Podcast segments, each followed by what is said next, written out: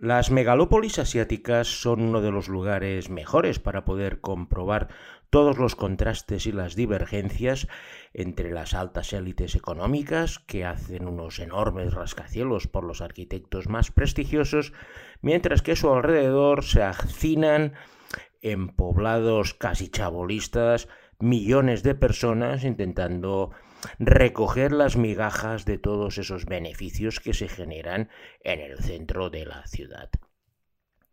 Aunque estas megalópolis se encuentran en todo el mundo, en Asia estos contrastes son mucho más evidentes tanto en las grandes ciudades chinas como en las Indias, como incluso yéndonos hasta el Cairo, pero hoy os voy a invitar a visitar una que es probablemente la menos conocida de todas, en población es la decimosegunda ciudad del mundo y tuve la oportunidad de estar ahí un buen eh, periodo por temas laborales en una aventura bastante curiosa de esta que me gusta compartir con vosotros. Y por eso antes pues me he puesto en situación comiendo un eh, exquisito biryani de pollo, que es una receta que mezcla arroz basmati con trocitos de pollo y con todo tipo de especias y verduras que cocinan en un horno. El resultado siempre es delicioso. A un poco a lo bruto le podría llamar una paella del lugar, pero lo cierto es que los sabores son muy diferentes por todas las especias que le ponen. Y para beber una bebida local, limca, que es una especie de granizado gaseoso de lima y que para el gran calor y la gran humedad de este lugar es la bebida ideal para poder eh, sobrevivir al verano tropical de, este, de, de, esta capital. Porque hoy en esta nueva edición de Traveling Series con Lorenzo Mejino os voy a invitar a visitar Karachi.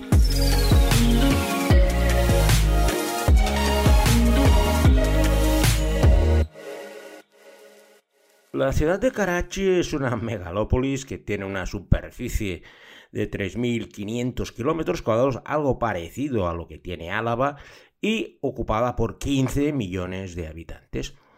Fue la primera capital del Pakistán cuando hubo lo que ellos denominan la partición, que fue el resultado de dividir la antigua colonia británica de la India en la que conocemos ahora como India para dar eh, cabida a los hindús, y Pakistán y Bangladesh, que entonces era Pakistán Oriental y Pakistán Occidental, para que los musulmanes pudieran tener su estado separado del indio, para evitar precisamente pues todos los problemas étnicos que habían tenido durante la dominación británica y de hecho ahora aún siguen teniendo. Karachi, al ser el puerto principal y el lugar económico preponderante, pues fue la primera capital que eligieron, pero pronto vieron que había también problemas, porque ahora os explicaré las razones culturales de Karachi que la diferencian de la mayoría urdu de Pakistán, por lo que decidieron crear una nueva capital de la nada, un poco como hicieron en Brasil con Brasilia, y construyeron Islamabad, que desde entonces, desde su construcción a finales de los 70, se ha convertido en la capital de facto de Pakistán. Pero Karachi es el motor económico, tiene dos puertos enormes y es el, lugar donde se concentra toda la mayor riqueza de Pakistán. Aunque, como siempre suele suceder en estos casos, y ya os he avanzado, también atrae toda la pobreza de la gente que emigra de las zonas rurales donde tienen una economía de supervivencia, intentando encontrar algún trabajo un poco más decente en la gran capital con el que poderse ganar mejor la vida. Aunque ya os adelanto que, como bien sabéis, en muchos casos eso no sucede así. Antes de explicaros las circunstancias que me llevaron a Karachi, sí que os puedo adelantar que es una ciudad caótica, con esas dimensiones y esa gente. Lo cierto es que moverse por Karachi es una tarea harto complicada. Yo como iba invitado, pues en principio me llevaban a todos los lados, pero lo que es la, la Old Town, la vieja ciudad, los vestigios del colonialismo británico, aún se conserva bastante bien y el resto es un urbanismo de batalla. Cada uno iba construyendo donde quería, como podía. Cuando se acabó el, digamos, la parte plana para construir, empezaron a ocupar las montañas colindantes. Y todo pues para dar eh, alojamiento a las hordas de gente que llegaban, que en la mayoría de los casos pues acababan construyendo su propio chamizo Tenéis que tener en cuenta que allí mm, hace un calor increíble en verano, pues alcanza los 40 y pico grados y aparte una humedad brutal porque al estar al lado del mar es mucho más eh, complicado de soportar que por ejemplo en Islamabad o en Rawalpindi donde estuve antes de ir allí. Una consecuencia indeseable de toda esta chabolización es la aparición de bandas en, los, en el extrarradio de Karachi, pues cada barrio tiene sus bandas dominantes y que se enzarzan en peleas de lo más sangrientas. Y estas bandas son el centro de la primera serie de Karachi de hoy, una serie pakistaní que se llama precisamente Karachi Division. And please don't forget,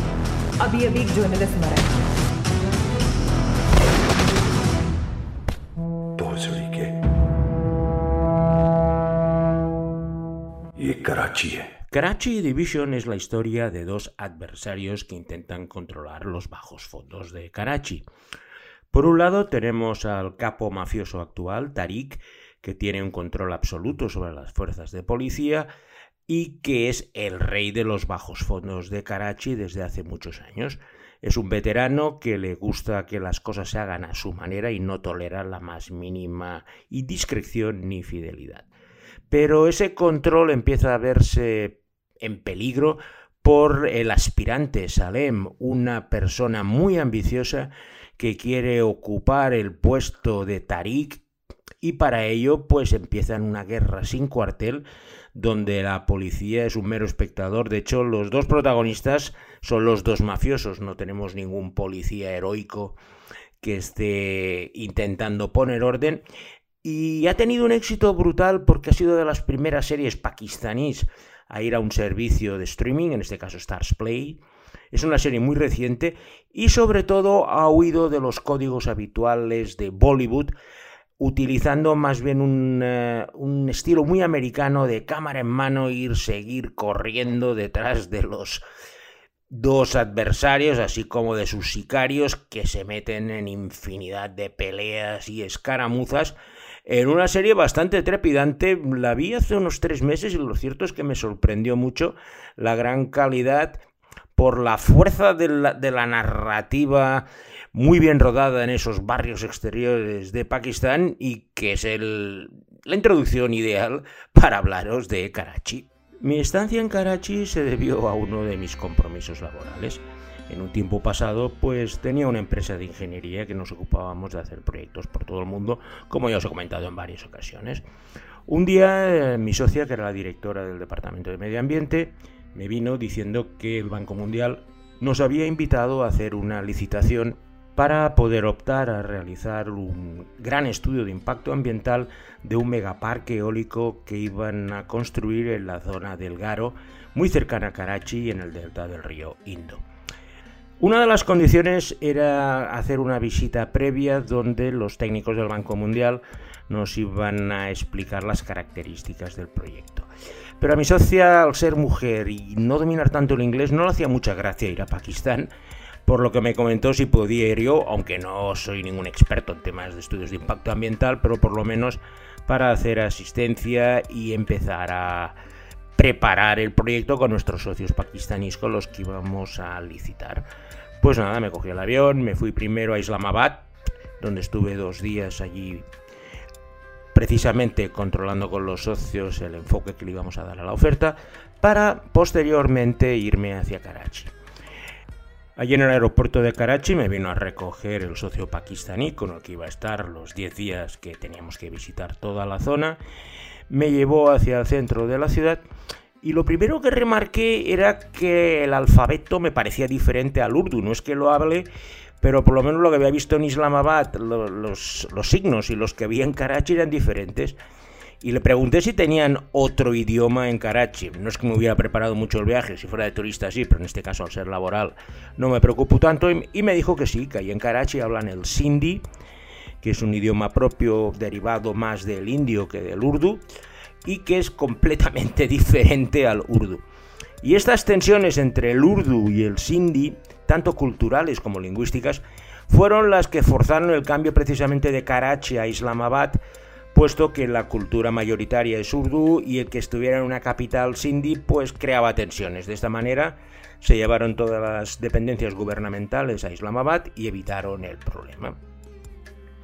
Pero en Karachi, si alguna vez estáis por ahí, y en toda la región, veréis que el alfabeto es diferente. El tema ya de escuchar ya es mucho más complicado, porque la verdad es que todo me parecía igual. Pero sí que viendo los símbolos, eso, veías letras que no eran habituales de lo que había visto hasta antes. Es interesante el tema porque la diferencia entre sindis y urdus ha marcado gran parte del desarrollo de Karachi además de ser la base para la comedia más popular de la historia de la televisión pakistaní y que va a ser nuestra segunda serie de la selección de hoy y que tiene como título Kiski Ayegi Bara.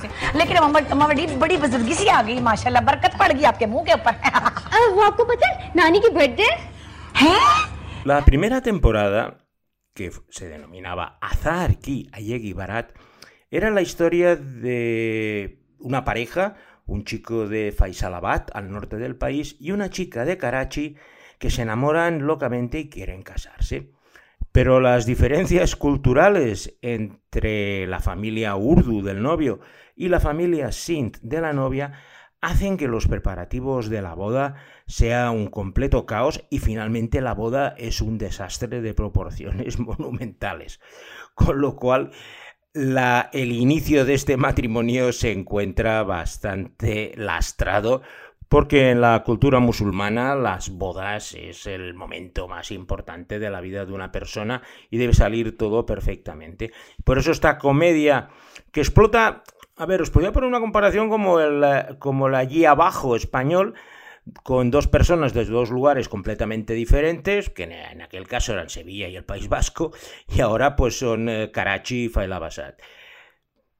El éxito fue tan grande que fueron haciendo diferentes temporadas, cambiándole el nombre, y, pero siempre con el mismo eje central de una boda de alguien de Karachi con alguien del norte para seguir explotando todas estas diferencias desde el punto de vista hilarante, aunque de vez en cuando siempre tenía un cierto drama, porque al final al cabo te estabas riendo de los desastres de boda que le sucedían, que bueno, que también tenían su punto dramático para los pobres novios. Una vez instalado en Karachi y adaptado pues a todas las costumbres locales, era turno de irnos hacia el campo y el lugar de visita era el delta del río Jaro, que estaba a unos 150 kilómetros de Karachi.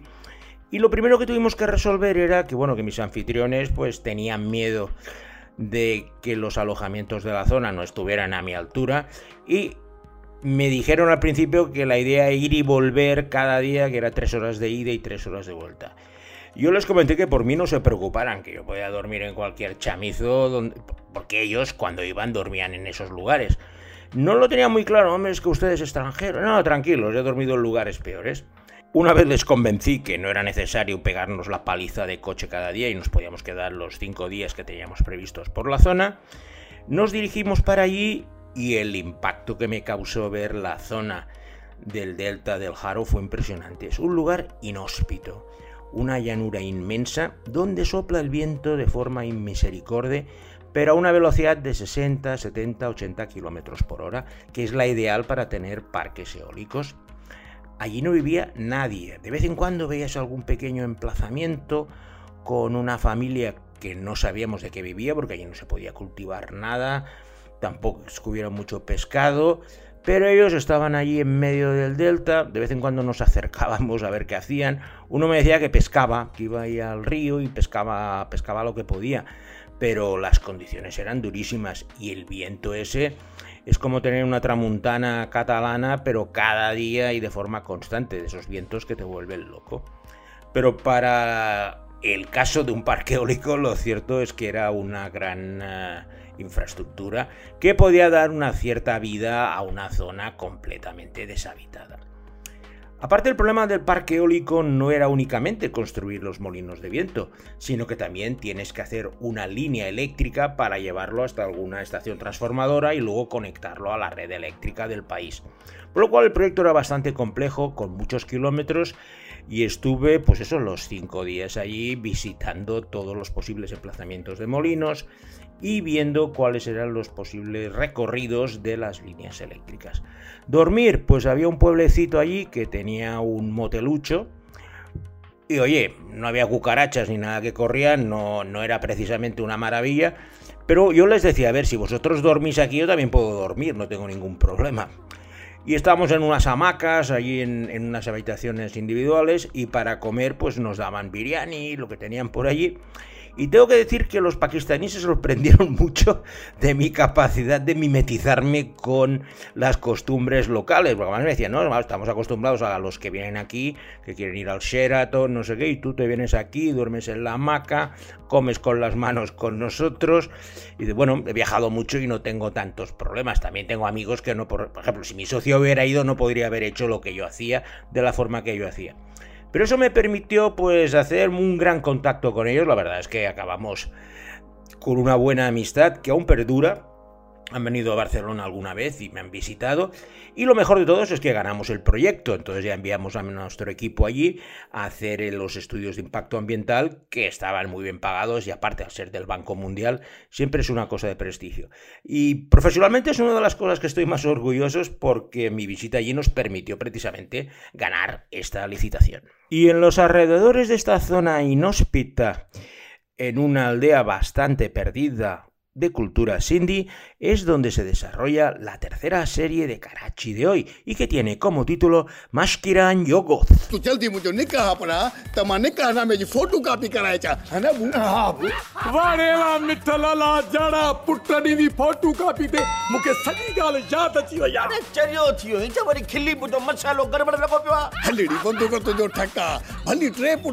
Mashkiran Yogoth es la historia de una pequeña aldea sindhi y las cosas que suceden allí. Una historia costumbrista donde, bueno, tenemos malentendidos, piques entre vecinos, enamoramientos, peleas, todo lo habitual en una historia de larga duración. Los episodios duraban 20 minutos, pero al final fue un culebrón que duró 440 era la serie preferida de todos los indies, porque no hacen muchas series en Sindhi, casi todas son en Urdu, porque tienen mucho más público, pero Maskiran Yogoth eh, se ha convertido pues en una serie de culto. La podéis ver en YouTube siempre y cuando querráis eh, entender algo del Sindhi. Pero como siempre os digo en estos casos, la gesticulación, los gritos, las cosas que hacen, ya te sirve para hacerte una idea de cómo es esta cultura sindhi. De vuelta a Karachi tuve un día final de asueto antes de volver a España y mis anfitriones insistieron en que me quería dar una vuelta turística. Me llevaron a la mezquita principal, a un palacio del año 1920, a ver el megapuerto. Y lo cierto es, bueno, Karachi no es una ciudad turística per se, porque el caos circulatorio y las grandes distancias hacen que sea bastante complicado moverse. Pero por lo menos al estar con ellos, pues me fueron enseñando todas las cosas, me lo iban explicando y tuve una idea bastante más clara que la que hubiera ido con un uh, tour operator. Y en Karachi precisamente es donde tiene lugar una parte muy importante de la trama de una serie estadounidense que va a cerrar nuestra selección de series sobre Karachi. Es una serie de Marvel y tiene como título Miss Marvel. Maybe they're right. I spend too much time in Fantasyland. That is not you. It's not really the brown girls from Jersey City who save the world.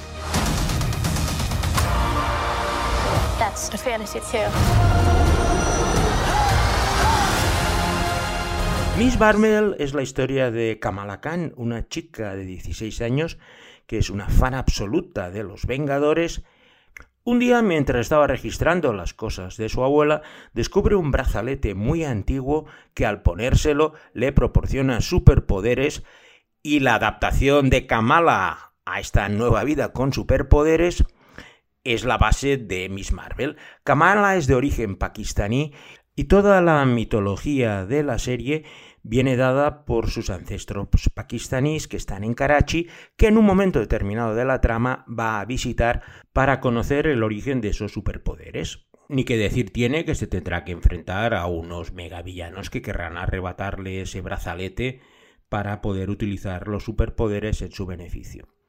Miss Marvel es una serie muy curiosa dentro del universo Marvel, puesto que está protagonizada por una adolescente musulmana, que es un grupo étnico que nunca ha estado representado en los temas de superhéroes.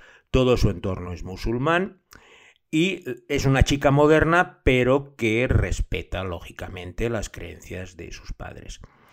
Ese contraste para mí lo ha hecho muy interesante, aunque me parece que a los más puristas de Marvel, que solo quieren superhéroes blancos y de la forma habitual, no creo que les gustara mucho, pues esto, ver a una chica musulmana, ir a la mezquita a rezar, ponerse el nihab y hacer las cosas que tenía que hacer, además de ser muy moderna. Está muy bien interpretada por la joven actriz Iman Melani que es la que hace que la serie funcione perfectamente. Con apenas seis episodios, ya digo, visitan Karachi, forma parte importante y es el cierre ideal de, esta edición de hoy de Traveling Series, en la cual el buen amigo Alberto Laya habrá aprendido a distinguir las diferencias entre el Sindhi y el Urdu al seleccionar los vídeos del programa.